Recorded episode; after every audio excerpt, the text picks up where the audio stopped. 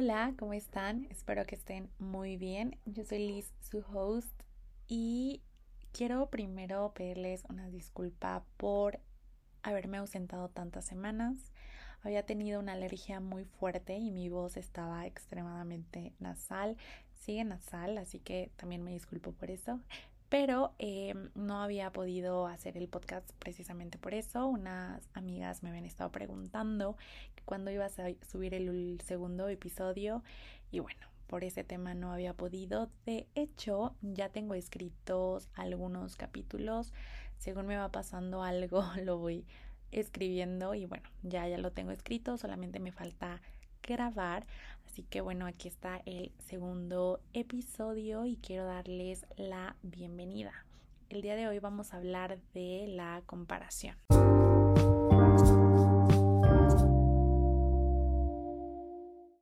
No sé en qué formato estén trabajando ustedes. En mi caso estamos haciendo un modelo híbrido que es algunos días en la oficina, otros días en casa.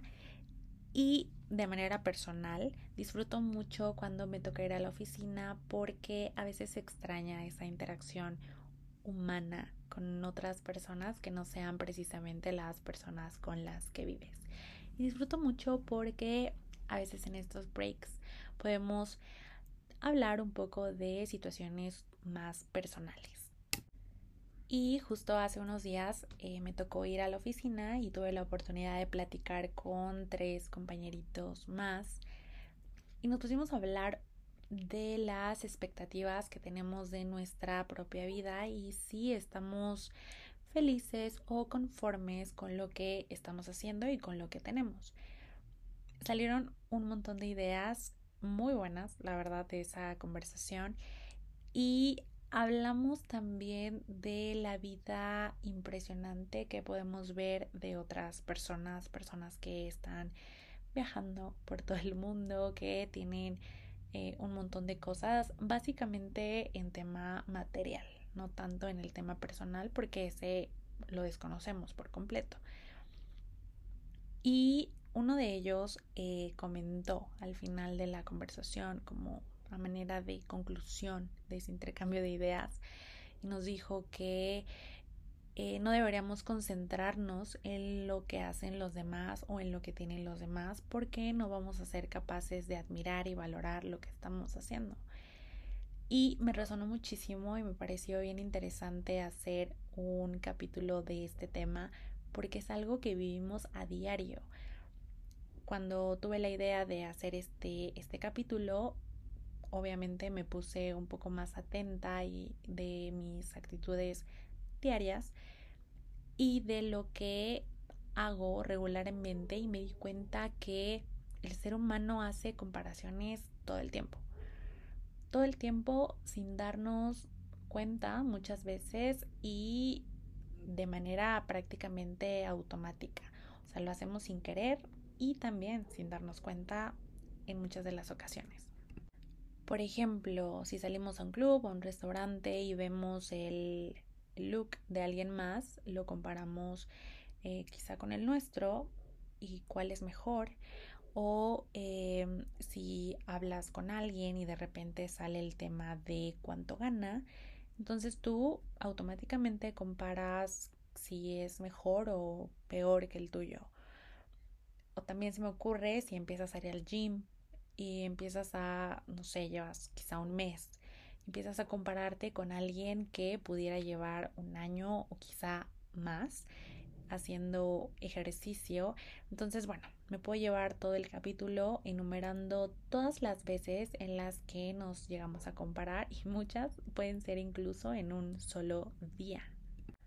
Ahora, si profundizamos de dónde vienen estas comparaciones, la mayoría se deben a que son cosas que nos gustaría tener o alcanzar. Lamentablemente el compararnos con otras personas no es tan saludable, al contrario de lo que podríamos pensar, porque es muy distinto a la motivación. La motivación es positiva, es un estado emocional que activa y mantiene nuestras conductas para llegar a una meta. Sin embargo, la comparación hace que rechacemos completamente quiénes somos. No nos ayuda a cambiar o a mejorar eso que no nos gusta de nosotros. Al contrario, solo afecta nuestra autoestima y en realidad nos estamos poniendo en un lugar inferior al otro. Cuando nos comparamos, lo hacemos desde la parte visible y superficial. Realmente no nos detenemos a pensar en todos los aspectos que rodean a cada persona para llegar a cierto lugar o a ciertas metas. Aunque la comparación ha existido desde siempre, las redes sociales hoy en día ayudan a desarrollar ciertas inseguridades y son completamente aliadas de la comparación. Puedes ver la vida de las personas al instante, sus actividades cotidianas, viajes, que visten, que utilizan. Y bueno, quizá tú estás viendo una historia de alguien que está en Bali a las 11 de la mañana mientras tú estás en tu computadora haciendo actividades administrativas cuando te encantaría estar también tomando el sol en Bali en ese mismo momento. Entonces, ves esas historias maravillosas y tú puedes llegar a pensar, esta persona es mejor que yo, o tiene más suerte que yo, o yo no soy igual de genial, o yo no soy suficiente, esa persona es feliz porque tiene todo eso y yo no puedo ser feliz porque yo no lo tengo no merezco todo lo que esa persona tiene. Y bueno, un sinfín de pensamientos negativos hacia nosotros y peor aún, hacia nuestra propia capacidad. Antes de hacer estas comparaciones deberíamos mirar la historia completa. Nadie, absolutamente nadie, tiene la vida perfecta.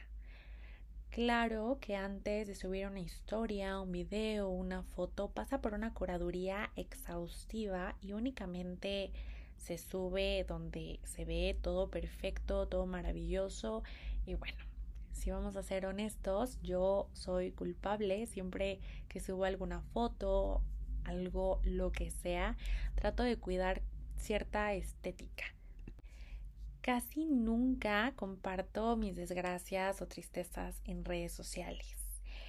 Entonces, así como yo, muchas personas hacen lo mismo y solamente comparten momentos perfectos y maravillosos y estéticos, pero al final solamente son eso, momentos. Y no podemos vivir buscando una vida perfecta o buscando la perfección porque la perfección es simplemente una idea y generamos exigencias imposibles de alcanzar y nunca vamos a valorar nuestro esfuerzo y lo que conseguimos con él.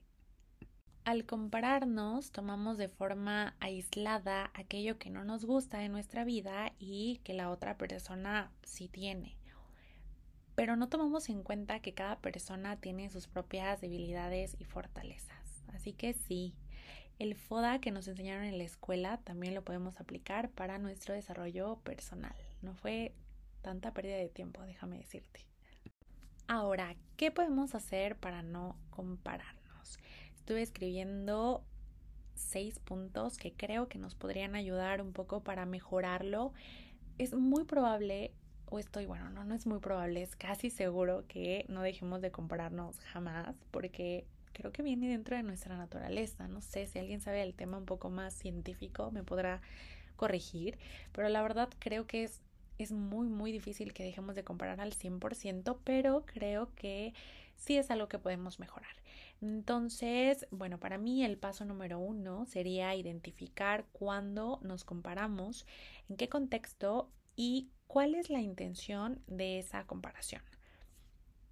El número dos es ser consciente de que está mal y de que si estamos constantemente comparándonos sobre un mismo contexto, algo definitivamente no está bien y debemos trabajar mucho más intensamente en esa parte que estamos comparando, trabajarlo sobre nosotros mismos, porque este es un problema meramente interno e individual. Ser bien conscientes de si esta comparación que estamos llevando a cabo nos está ayudando a lograr algo que queremos o en realidad nos está limitando.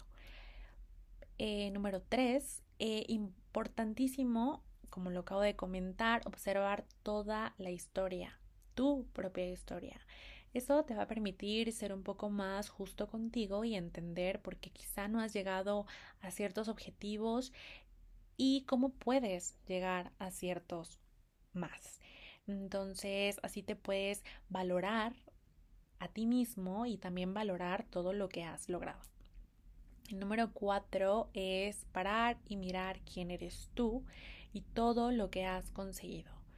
Mm, dejar de centrarte en eso que no, que no has conseguido, sino tener en cuenta qué te gustaría conseguir, pero también valorando lo que ya tienes. Todos aquellos objetivos que uno se proponga eh, son importantes que surjan de uno para uno mismo y no precisamente la comparación externa. 5. No tienes que competir con nadie. Creo que hay muchísimas frases por ahí que yo soy mi propia competencia y a lo mejor suena un poco cliché, un poco ya usado de más, pero es totalmente cierto. No podemos estar en una carrera con alguien más cuando no estamos bajo las mismas condiciones. Y por último, importantísima la aceptación con nosotros mismos. Claro que siempre podemos mejorar, pero es un trabajo constante, la aceptación de nosotros mismos y el querernos tal como somos. No olvides que querer ser alguien más es desperdiciar el maravilloso ser humano que ya eres. Fija metas y elabora planes de acción que te van a lograrlas, pero no para ser como alguien más, sino para ser tú mismo en la mejor versión posible. Muchas, muchas gracias por llegar hasta aquí. Espero que hayas disfrutado de este episodio y por favor hazme saber tus comentarios. Nos escuchamos la próxima semana. Bye.